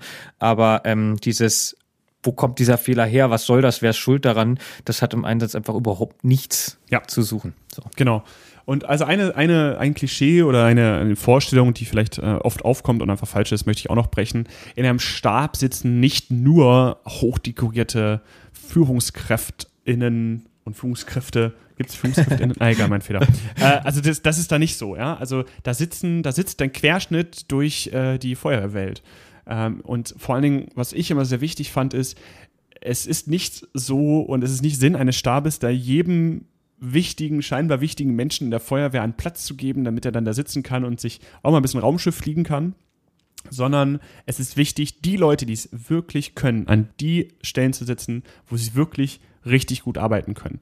Also es ist ganz oft klassisch, gerade für den S6, Informations- und Kommunikationswesen, da hat man einfach äh, seine, seine ExpertInnen, die wirklich gut darin sind und die müssen gar nicht, gar nicht ganz hoch im Dienstgrad sein oder irgendwas. Die müssen ihre Arbeit gut machen. Denn am Ende interessiert das niemanden, wer an diesem Stab gesessen hat, sondern es geht darum, dass die Entscheidungen gut waren, die da rausgekommen sind. Und das ist etwas sehr Wichtiges gerade neulich von einer Person gehört, die davon berichtet hat, wie gewinnbringend das ist, wenn man im Stab einfach mal äh, die Klappen, also die Dienstgrade abzieht und ähm, einfach versucht da äh, inhaltlich auf Augenhöhe taktisch operativ zu arbeiten. Sehr, sehr spannend. Aber dennoch, also ich würde sagen, die Hierarchien sind flach, flach oder sollten flach sein, aber dennoch abgesteckt. Also ja klar, muss, aber in dem es also nicht innerhalb von Dienstgraden, sondern innerhalb genau. der Struktur des Stabes. So. Genau, ganz wichtig. Wenn ich jemanden habe, der einfach richtig gut in Lage ist, dann ist mir doch total egal, was, was, was der sonst so verdient oder welchen Dienstgrad er hat. Ja, also das ist das. Äh, wir müssen ja Lage bewältigen und nicht irgendwie gut aussehen. Und das ist wirklich äh, ein wichtiger Punkt. Ich möchte dem gegenüber noch einmal ganz äh, kurz, damit die Folge nicht zu lang wird, so ein bisschen auf die Uhr gucken nebenbei, ganz kurz sagen, was ist dann eigentlich dann, wie, wie funktioniert ein Verwaltungsstab, beziehungsweise ein administrativ-organisatorischer Stab? Der funktioniert ein bisschen anders. Äh, wir haben zwar auch eine Struktur, die Struktur ist aber daran angepasst, wie denn die Struktur der Verwaltung dort vor Ort ist. Also es gibt quasi schon eine Idee, dass ich ständige Mitglieder habe und eine Koordinierungsgruppe. Also innen in, drin ist die Koordinierungsgruppe des Stabes. Da wird dann also der innere Dienst, die Lage auch dargestellt, genauso wie beim Führungsstab und eine Dokumentation, so wie das Einsatztagebuch. Und darüber steht der Leiter, die Leiterin des Verwaltungsstabes. Aber daran angegliedert sind dann erstmal ständige Mitglieder. Das wären Polizei, ein bisschen Gesundheitswesen, Umweltwe Umweltschutz und Soziales, Sicherheit und Ordnung. Das sind dann ständige Mitglieder. Und danach kommen draußen dran nochmal ereignisspezifische Mitglieder. Das könnte dann zum Beispiel Vegetationsbrand, könnte das zum Beispiel die Behörde, die für den Forst zuständig ist. Oder irgendwelche Ämter, die jetzt gerade betroffen sind, aber nicht immer betroffen sind. Manche Ämter sind einfach immer dabei und manche eher nicht weil sie halt ereignisspezifisch dazugezogen werden. Aber grundlegend entscheidet, also ist da auch ein Unterschied drin, äh, wie der Stab arbeitet, denn Achtung kann wieder überall anders sein, aber in der Regel ist es so, dass dieser Verwaltungsstab nicht ständig zusammensitzt. Also die sitzen da nicht äh, 24-7, sondern da wird sich äh, morgens, mittags, abends als Beispiel getroffen dann wird ein Lagevortrag gemacht, wird gesagt, okay, wie ist die Lage? Dann wird festgelegt, welche Aufgabenpakete als nächstes absolviert und gemacht werden müssen. Und dann gehen die wieder auseinander, die Mitglieder, gehen zum Beispiel in ihre eigenen Büros und arbeiten dann von dort aus ähm, ganz normal weiter. Und arbeiten an diesen Aufgabenpaketen weiter. Das hat den Vorteil, dass, dass äh, diese Menschen in ihrer normalen Arbeitsatmosphäre ähm, arbeiten können. Also es ist oft einfacher, im eigenen Büro zu arbeiten, als auf einmal in irgendeiner ähm, riesigen Stabsräumlichkeit, wo man, wo man sich erstmal sortieren muss, wo man erstmal ankommen muss und erstmal gucken muss, wie kann ich das jetzt alles hier machen. Aber andersherum ist die Kommunikation langsamer. Und das ist einfach etwas, da muss man immer ein bisschen gucken, weil diese Aufgabenpakete werden dann über ein paar Stunden absolviert, während man beim operativ-taktischen Stab schon sagen kann, na, eine Entscheidung, die da gefällt wird, kann man schon relativ schnell raushauen. Und gerade zum Thema Zeit nochmal, für beide Stäbe gilt, das dauert, bis die Entscheidung draußen ist. Also gehen wir mal ganz kurz Führungsstufe A. Der Gruppenführerin hat gesehen, alles klar, äh, das Gerümpel links brennt und das rechts nicht mehr. Dann sagt er denen einmal ohne Funkgerät, ohne alles, ey, lösch mal links. Dagegen Führungsstufe D in den Stab, bis der gesagt hat und das angekommen ist, der Deich wird aufgegeben und der nicht, da vergehen bis zu ein paar Stunden. Also es kann schon eine Stunde, es kann schon zwei Stunden dauern, bis wirklich die Bewegung dieser Entscheidung, also Einsatzkräfte von einem Deich zurückziehen, durchgeführt ist, beziehungsweise angefangen hat. Und das muss man, das muss man sich ähm, einfach vor Augen halten. Selbst eine ganz wichtige Nachricht, eine Blitznachricht oder so, dauert. Das ist nicht mal eben so. Und das ist nur eine Richtung, ne? Jetzt hattest du die Befehlsgebung quasi angesprochen, aber die ja. Informationen müssen auch erstmal in den Stab kommen, ne? Also ihr könnt euch vorstellen, dann irgendjemand sagt, ja, hier ist übrigens das und das passiert, das geht dann an die nächste Stelle, an die nächste Stelle. Bis das im Stab angekommen sind, ist, äh, kann das auch und das kann auch Minuten bis Stunden sein. Also da gab's also gab's schon Hochwasser, wo die, der Stab quasi auf dem Dienstweg, wo sie es im Fernsehen quasi im Stabsraum sehen, sie ein Fernsehbild und sehen, da bricht ein Stab und bis die sehen, äh, bricht ein, ein Deich und bis diese Information auf offiziellem Wege, quasi auf Dienstweg im Stab ist, kann das einen Verzug haben. Und das ist dieses klassische, wir müssen vor die Lage kommen, wird dann oh. gerne gesagt. Also, was ich, was ich natürlich inhaltlich ist, ist eine, äh, weiß ich nicht, ob man das so sagen kann, weil wir werden nie vor der Lage sein. Aber das ist das, was sie meinen. Wir müssen irgendwie diese Zeitverzug diesen Zeitverzug kürzer kriegen und einen zeitlichen Vorteil hinbekommen. Und das geht dadurch, dass man diese Wege strukturell irgendwie verkürzt oder Prozesse verbessert. Ne? Und ob das jetzt irgendwelche Führungsunterstützung ist, Führungsmittel, ob das äh, manche Stäbe zum Beispiel setzen nochmal auf Erkunder, die direkt angebunden sind. Gibt ganz viele Möglichkeiten, aber äh, das ist dieses Ding, was Stabsarbeit auch extrem träge macht. Es ging ein Aufschrei durch das Feuerwehrwesen. Carsten hat gesagt, wir können nicht vor die Lage kommen. Ich bin sehr, sehr froh, dass du das gesagt hast. Das ist, ich habe auch öfter mal gesagt, vor der Lage ist ein Mythos. Ja, weil, weil das ist immer so, ja, alles vor die Lage kommen. Das sagt sie immer so einfach, aber dann, ja. Ich habe dazu gleich noch was zu sagen, wenn wir zu, ähm, zu Australien kommen. Ich kann es schon gar nicht ah, erwarten. Ja, Aber ja, ja. Ähm, tatsächlich, also ich weiß ja, was die Menschen damit meinen und das ist halt so ein gängiges, äh, gängiger Satz oder Spruch. Und ähm, trotzdem ist der inhaltlich, also ist es ja nicht machbar, ja, vor einer Lage zu sein. Ja, damit, also ich, damit genau, also man grob, also äh, fachlicher ausgedrückt wäre es, wir wollen vom Reagieren ins Agieren kommen und als vor der Lage wird dann zum Beispiel sowas wie Standardeinsatzpläne und ähm, vorbeugender Brandschutz oder irgendwie sowas bezeichnet, wo man sagt, wir sind jetzt schon dabei, uns zu überlegen, was passiert, wenn. Und ja, also es ist ja, so ein bisschen da kommen wir gleich noch zu. Ne? Du hattest ja, hier noch ja, einen Punkt aufgeschrieben, ist, da wollte ich dich jetzt einfach mal so direkt fragen, willst du dazu noch was sagen oder kann ich jetzt meinen Ausflug machen? Carsten, ich möchte, ich möchte Carstens, Carstens, Carsten, pass auf, Carsten, mach deinen Ausflug. Ich hatte schon angekündigt, ich werde wieder meinen nervigen Part Australien machen. Im, auf internationaler Ebene wird gerne das ICS, nennt sich das Incident Command System, manche nennen es auch ähm, IMS, IMS, Incident Management System. Das ist ein internationales Konzept, was sehr ähnlich zur FEDV 100, also das genauso funktioniert, ein bisschen anders, aber es ist ähnlich aufgebaut. Auch da wird in Sachgebiete unterteilt, die nennen sich dann Section. Äh, dann haben wir Command, Operations, Planning, Logistics, Finance, Administration. Klingt natürlich alles wieder viel fancier, aber prinzipiell ist es ähnlich, sehr ähnlich. Und das Spannende dabei ist aber gerade dieses Section Planning äh, auf die würde ich gerne nochmal eingehen, weil da ist tatsächlich, haben wir eine strategische Vorplanung. Und das ist nämlich genau das, was andere vielleicht mit äh, vor die Lage bezeichnen würden. Da sind Menschen in dem Stab auch dazu abgestellt, also nicht nur, die machen auch Lageplanning und so, aber die sind dafür abgestellt, Szenarien für die nächsten Stunden, Tage zu bauen und zu sagen, okay, das kann passieren, das kann im besten, im schlechtesten, im so äh, Fall passiert das und das und der, diese Maßnahmen könnten wir ergreifen, die nicht. Das ist quasi so, dass man schon mal dieses, was Sven gerade angesprochen hat, vom Reagieren ins Agieren kommen, in die Zukunft denkt. Das ist aber eine ganz klassische Weise, wenn man unter Stress steht, dass man das eben nicht macht. Also das kann man auf allen Führungsstufen äh, sehen, dass Menschen nur reagieren und sich eben die Zeit nicht nehmen oder die Ressourcen in dem Fall, also es müssten ja nur zwei Menschen vielleicht abgestellt werden, die eben nicht inhaltlich direkt in den Sachgebieten arbeiten, sondern sagen, okay, was könnte, wie könnte das zukünftig aussehen? Und da schon mal vorplanen. Und das kann man jetzt auch generell sagen, diese ganzen Sachgebiete, die in einem Stab auseinandergeführt werden, findet bei einem Einsatzleiter ohne Einsatzleiterin, Einsatzleiter an der Einsatzstelle in Führungsstufe A, äh, der keine Führungsunterstützung hat, alles in einer Person statt. Ne? Und auch der, ähm, das ist, zeichnet, wissen alle, die irgendwie ein bisschen Führungsausbildung haben, wissen, dass das jemanden ausmacht, eine Führungskraft ausmacht, sich da eben ein paar Meter zurückzugehen und zu sagen, okay, wie entwickelt sich diese Einsatzstelle, obwohl man was zu tun hat. Das ist ähm, genau das Spannende. Was ich noch sagen will, das war in Australien tatsächlich ganz spannend, dadurch, dass es eine statewide Organisation ist, also eine Bund bundesstaatliche Feuerwehr, eine bundesstaatliche Organisation ist dieser Krisenstab und Führungsstab ist da exakt gleich, außer dass es nach einem anderen System funktioniert, aber ziemlich ähnlich, in einem Gebäude nebeneinander existent. Es gibt Verbindungspersonen, es gibt Sachgebiete, diese Sections, ähm, riesig groß, haben einen eigenen Presseraum. Das heißt, das ist sehr zusammen und sehr eng beieinander und funktioniert auch so. Was da aber tatsächlich so ist, ist wirklich diese Kon Control Room Atmosphäre, alles voller Monitore.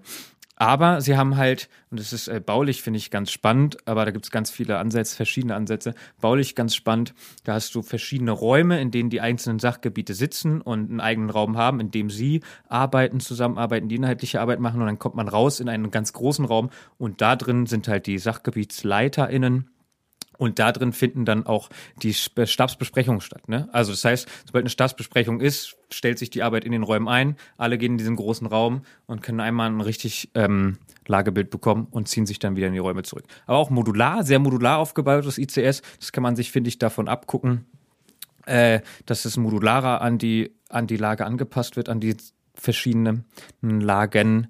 Und ähm, aber eben auch strategisch vorgeplant wird. Also sowieso in der Vorplanung und da kommen wir gleich noch zu.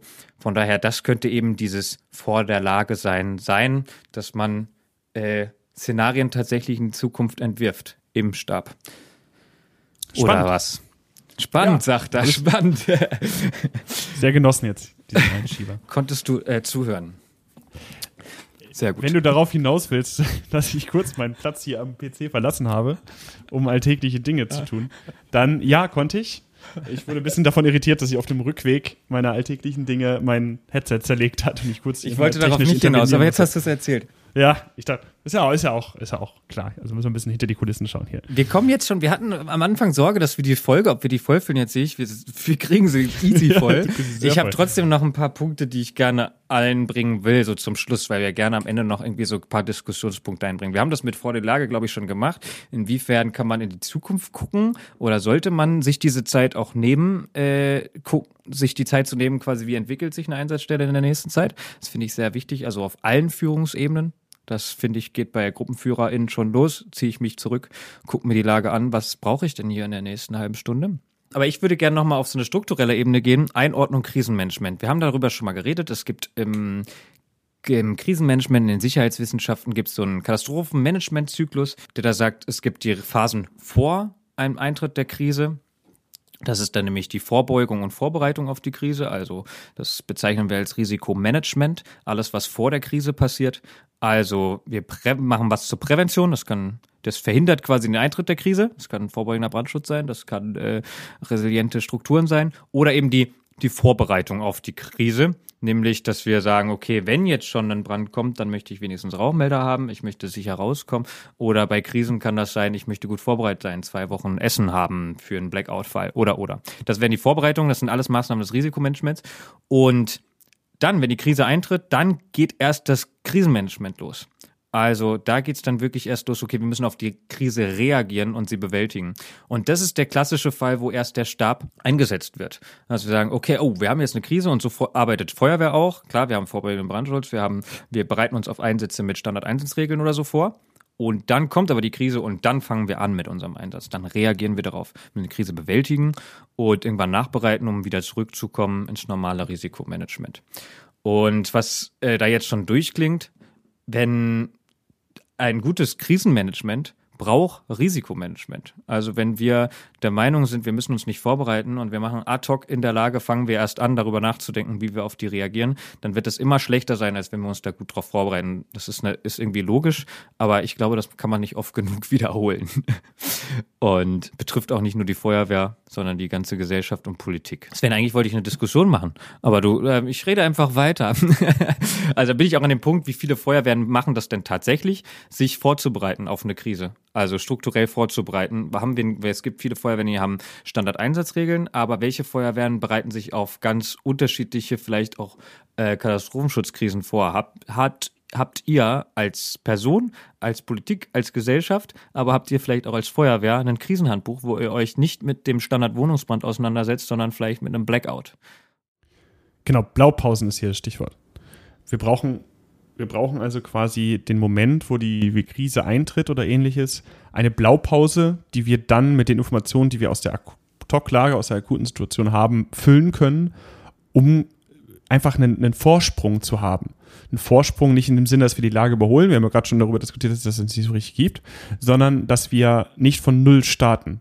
Und das ist das ist oft so das Problem. Ja? Wir setzen uns alle mal hin und dann gucken wir mal, äh, gucken uns, dann wird die erste Lage, der erste Lagevortrag gemacht. Ja? Man hat irgendwie eine halbe Stunde hat sich zusammengefunden, dann zack, geht der Beamer an, Lagevortrag, also, oh, krass. Dann gucken sie alle an, ja, was machen wir denn jetzt? Ja. Und dann geht's los. Und das ist, ähm, das ist gefährlich. Also das, das ist Zeitverzug, den wir da produzieren. Also das wäre ein Fall, sich quasi wirklich strukturell vorzubereiten, irgendwo eine Schublade aufzumachen. Guck mal, wir haben doch da ein Konzept. Und da gibt es dieses äh, Katastrophenschutz-Paradoxon, Risikomanagement-Paradoxon, dass man sagt, äh, je detaillierter man sich irgendwo darauf vorbereitet, desto weniger können wir diesen Plan gebrauchen. Aber das heißt nicht im Umkehrschluss, Schluss, Umkehrschluss, äh, dass man es nicht macht sondern dass man ein, zum Beispiel ein All-Hazard-Planning macht, also relativ offen das Grenzen nur absteckt und da Möglichkeiten gibt, es zu füllen, zum Beispiel die verschiedenen Kontaktdaten, aber auch die Strategien, verschiedene Zahlen rauszusuchen. Also das ist ganz, ist nochmal eine Folge für sich. Also Risikomanagement müssen wir auf jeden Fall nochmal drüber reden. Auch Krisenvorsorge, Krisenvorbereitung. In allen Lagen, by the way, das ist nicht nur Feuerwehr, sondern auch Gesellschaft. Aber um, da fällt mir noch was ein, was, wie können wir denn Stabsarbeit an sich die Zeitverzüge kürzer machen? Ja, das ist, das, ist ein, das ist ein schöner Punkt. Also das Problem bleibt dasselbe. Wie kriegen wir es hin, dass wir schneller einsatzbereit sind? Wir wissen ja jetzt und wir haben, wir haben gelernt oder auch besprochen, dass ein Stab für zumindest die Feuerwehr zum Beispiel nichts Alltägliches ist. Das hat Vorteile, weil ähm, da wird nicht so viel dran rumgebastelt in der Regel. Ja, also gerade wenn wir was Alltägliches haben, dann hat, hat man schnell neue Ideen, neue Konzepte, da muss man sich immer wandeln. Das heißt, ein Stab funktioniert oft seit Jahren ungefähr gleich, daran kann man sich orientieren. Und ähm, ja, der große Nachteil ist allerdings, dass man ungeübt ist und dass es lange dauert. Also das technische Beispiel daran ist, oh ja, hier Stabsarbeit geht los, Stab wird aktiviert, man schaltet seinen Laptop an und es kommt erstmal das klassische Windows-Update. So, und bis dann alle PCs in diesem Stabsraum dann irgendwann mal geupdatet sind, vergeht schon wieder in der Zeit. Dann weiß man nicht, wie, wie, wie vierfach funktionieren. Irgendwas, irgendwas hat sich geändert. Äh, irgendwelche Personen wurden ausgetauscht, muss man sich erstmal kennenlernen. Das ist so der eine technische Nachteil. Der strukturelle Nachteil ist, dass dieser Stab sich in diese Lage auch erstmal integrieren muss. Also der wird einberufen, der wird gebildet und dann, dann muss der erstmal da rein. Bislang funktioniert der Kommunikationsweg ja anders. Also Ne, erstmal wurde die ganze Zeit mit der Leitstelle diskutiert und die Leitstelle hat was zurückgegeben, zum Beispiel Kräfteansatz wurde über der Leitstelle äh, gemacht, die Rettungsleitstelle. Ja, wir alarmieren das und das. Und auf einmal macht das nicht mehr die Leitstelle, sondern der S1 Personal. Und das ist ein Problem. Und da kann man zum Beispiel dem Ganzen begegnen, indem man die Schwelle heruntersetzt, ab wann ein Stab aktiviert wird oder zumindest ab dem bestimmte Sachgebiete aktiviert werden. Und da sind wir ganz schnell an dem Punkt, dass man sagt, okay, was, wir sollen jetzt wegen jedem kleinen Einsatz einen Stab einrufen? Was soll das denn? Könnte man darauf antworten. Aber darum geht's tatsächlich doch gar nicht. Also ja, die Schwelle kleiner machen, aber das heißt nicht, was ist denn ein Stab? Muss das gleich der komplette Stab sein? Wie kann man den dann auch langsam hochfahren? Hat man Mechanismen, um diesen Übergang hinzukriegen? Kann zum Beispiel ein Stab oder ein Teil des Stabes, dafür zu wird Sven gleich noch was sagen, kann man nicht mehr einen Teil des Stabes schon mal parallel den, die Stabsarbeit vorbereiten, ob sie jetzt stattfindet oder nicht. Ne? Also gerade diese Informationen schon mal spiegeln, dass der Stab in dem Moment, wo er tatsächlich loslegt oder langsam übernimmt, schon extrem viele Informationen hat. Äh, das kommt natürlich dann auch auf die Größe der Feuerwehr an. Kann man sich das leisten? Klappt das? Auf welcher Ebene sind wir eigentlich? Aber das wäre dann das Stichwort anwachsende Stäbe. Sven. Genau, ich mag die Vorstellung, dass man ab einem gewissen Stichwort direkt sagt, okay, wir bereiten jetzt hier schon mal vor, S2 aktivieren. Also das erste, der S2, also Lage kann die Lage einfach plotten, also schon einmal grundsätzlich darstellen. Das kann meinetwegen auch erstmal aus der Leitstelle passieren, aber ab einem bestimmten Grund, äh, ab einem bestimmten Moment geht dann diese Person raus, die vorher bestimmt worden ist, auch ein großes Stichwort, wir müssten vorher bestimmen, wer denn jetzt zum Beispiel heute potenziell den S2, den S1 und so weiter macht. Und dann geht er schon mal raus und sagt, okay, ich fange jetzt hier schon mal an zu malen.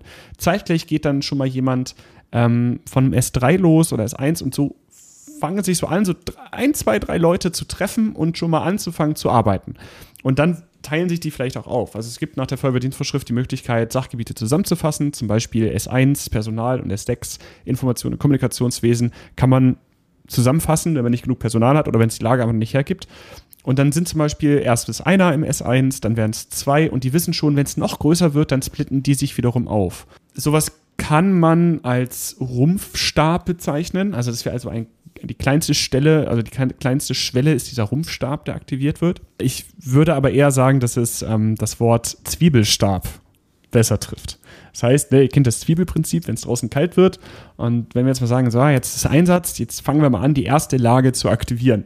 Das bedeutet, was weiß ich, zwei Personen gehen mal rüber, fangen an, eine Lagekarte zu malen und stellen mal eine Kräfteübersicht zusammen. Dann kommt die nächste Schicht. Jetzt haben wir schon jemanden, der sagt, ah, Einsatz, wird jetzt langsam wichtig. Ich fange mal an, mir zu überlegen, was bislang gemacht wurde und was als nächstes sinnvoll wäre, ohne direkt schon zu sagen, ich entscheide jetzt was, aber vielleicht schon mal so eine, so eine Idee Richtung Einsatzleiter zu steuern. Hey, so könnte das aussehen, wie gefällt dir das? Und dann werden immer mehr Schichten aktiviert, zum Beispiel Versorgung wird oft erst im weiteren Verlauf wichtig. Ja, wenn die Lage dann so vier Stunden dauert, dann wird, ähm, muss dann mal Essen angekarrt werden. Und bei vier Stunden sind wir auch dabei, dass wir uns überlegen, dass Kräfte ausgewechselt werden müssen. Und so wächst dieser Stab wie das Zwiebelprinzip beim Anziehen immer weiter, bis wir irgendwann den vollen Stab haben, der dann vielleicht sogar äh, in einen Schichtbetrieb übergeht. Exakt. Und das heißt, also Sven hat von einer schönen Vorstellung geredet. Es gibt ähm, sowohl im Inland und Ausland Feuerwehren und Behörden, die das schon auch genauso machen. Das kommt natürlich auch immer auf die Größe an und so. Man kann auch viel mit technischen Lösungen arbeiten. Also ist vielleicht die Lagedarstellung an der Einsatzstelle vielleicht sogar direkt das gleiche System wie im Stab. Also da kann man viel, viel ähm, diskutieren und machen und ähm, da auch kreativ sein. Äh, Technik ist aber auch nicht alles, also äh, Stichwort Redundanz und auf, also auch der Aufwand, das zu üben und so weiter. Tatsächlich kann man auch noch einen Schritt weiter gehen und sagen, okay, kann es nicht auch ständige Stäbe geben? Also da wäre zum Beispiel die Polizei ein Beispiel, die nicht, wir sagen, von vorne führt, sondern von hinten führt. Da ist tatsächlich Einsatzleiter, Einsatzleiterin immer im Stab Jedenfalls bei, also müssen wir ja, müssen wir auch nochmal aufpassen wieder. Äh, ich habe auch von Polizei gar nicht so viel Ahnung. Aber also die haben eine besondere Aufbauorganisation und so, aber dieses klassische Polizei führt eher von hinten, hat ständig besetzte Stäbe, die permanent das mitplotten und immer auch in der Lage sind. oh Gott. Und da der Übergang dann halt tatsächlich einfacher ist. Und die Frage ist, kann man sich nicht auch von, vielleicht von der Polizei das abgucken, die ständig besetzte Stäbe zu haben, um genau diesen Zeitverzug eben nicht zu haben und gleichzeitig auch die ganz normalen ähm, Unterstützungsarbeiten, die man halt auch von hinten machen kann, schon von da zu tun um Menschen zu entlasten, aber im Fall des Falles halt auch die Informationen und das Personal direkt zu haben und direkt loszulegen. Schönes Beispiel zum ständigen Stab der Polizei. Ich habe auch mit einem Lagedienst gesprochen und der sagte, wenn man sich das mal vorstellen möchte, wie das funktioniert bei der Polizei, der Lagedienst geht irgendwann dann natürlich ruhen, wenn, wenn seine Präsenz oder seine Arbeit gerade nicht benötigt wird im 24-Stunden-Dienst, dann geht er irgendwann äh, ruhen und legt sich hin und dann wird er plötzlich um drei Uhr morgens von der Polizei angerufen und gesagt, ja, pass mal auf, folgendes, wir haben hier das und das und er musste dann erstmal wach werden und sagen, boah, was ist denn jetzt los? Während die Polizei einfach die ganze Zeit da sitzt. Also die gehen nicht schlafen. Ne? Dieser Stab ist perfekt die ganze Zeit besetzt und die Feuerwehr muss in der Regel nachts erstmal kurz aufwachen und gucken, was geht. Äh, ich will jetzt nicht sagen, dass jetzt alle wach bleiben müssen bei der Polizei, äh, bei der Feuerwehr, das natürlich nicht, aber daran verbildet man sich mal, die sind wirklich die ganze Zeit da und für die Polizei bricht die Lage nicht ab. Die haben immer eine Lage. Ja, bei uns, die Feuerwehr wird eher alarmiert und die Polizei hat immer eine Lage. Und wenn die Lage heißt, da ist nicht so viel los. Heißt natürlich nicht, dass wir das so machen müssen. Ich glaube, es gibt auch sehr gute Argumente dafür, warum wir das vorne machen. Ähm, und trotzdem kann man sich ja äh, von anderen Strukturen auch inspirieren lassen, sagen wir es mal so. Definitiv. Und also ähm, Zwiebelstab, übrigens, wenn ihr das Wort habt ihr hier zuerst gehört, ne? Ich also ich hoffe, dass da noch kein anderer drauf gekommen ist. Sven glaubt, ein Copyright jetzt darauf haben zu dürfen. Ich werde meine Ressourcen in den nächsten Tagen auf jeden Fall darauf verschwenden, dieses Wort äh, zu recherchieren und zu fragen, ob das irgendwo schon mal aufgetaucht ist, Sven. Ich, ich, ich twitter das einfach gleich. und dann, dann bin ich der Erste, der es gesagt hat.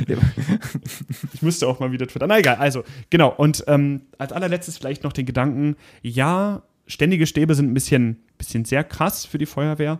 Aber was wäre denn, wenn wir uns überlegen, unsere Grundstruktur der Feuerwehr so ein bisschen stabsmäßig zu bauen.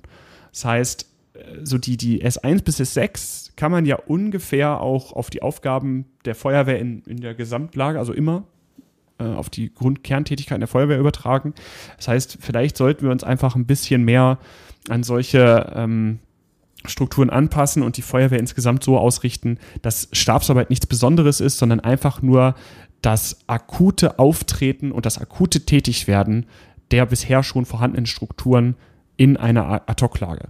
Dann ja, noch mal mein, nicht so viel umdenken müssen. Dann noch mal meinen Hint hin zu äh, berücksichtigt, aber bitte äh, da drin auch das Risikomanagement, weil Stabsarbeit ist klassischerweise Reaktion und keine strukturelle Vorplanung. Aber darüber reden wir irgendwann noch mal, was ist Risikomanagement, was bedeutet das alles und wie groß ist das tatsächlich?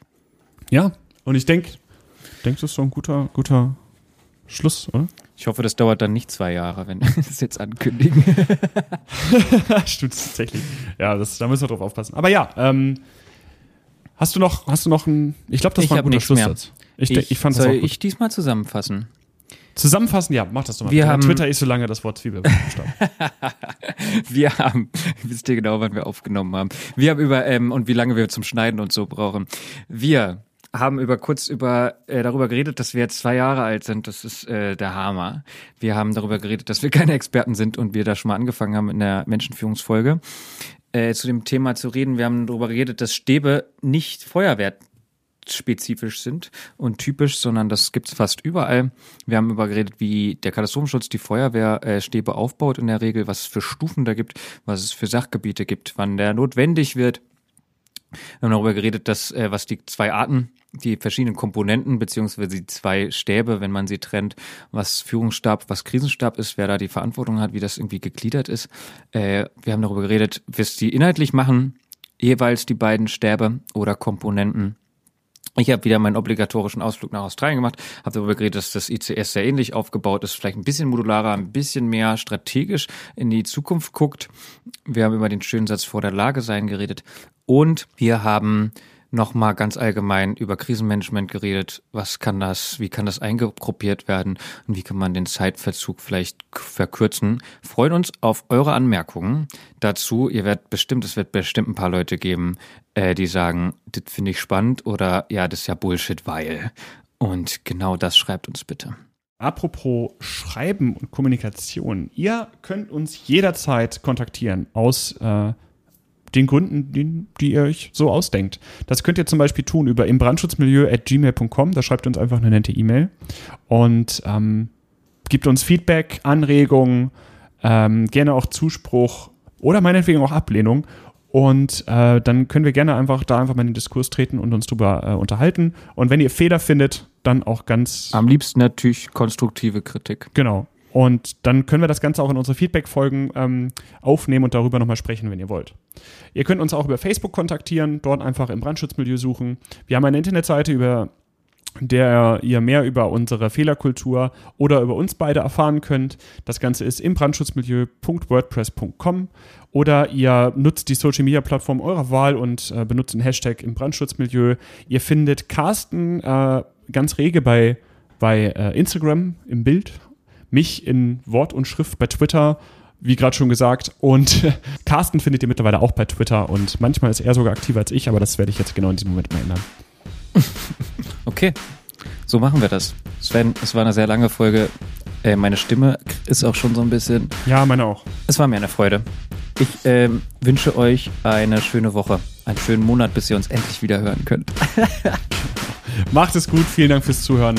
Passt auf euch und andere auf und ähm, bis bald. Bis bald, tschüss.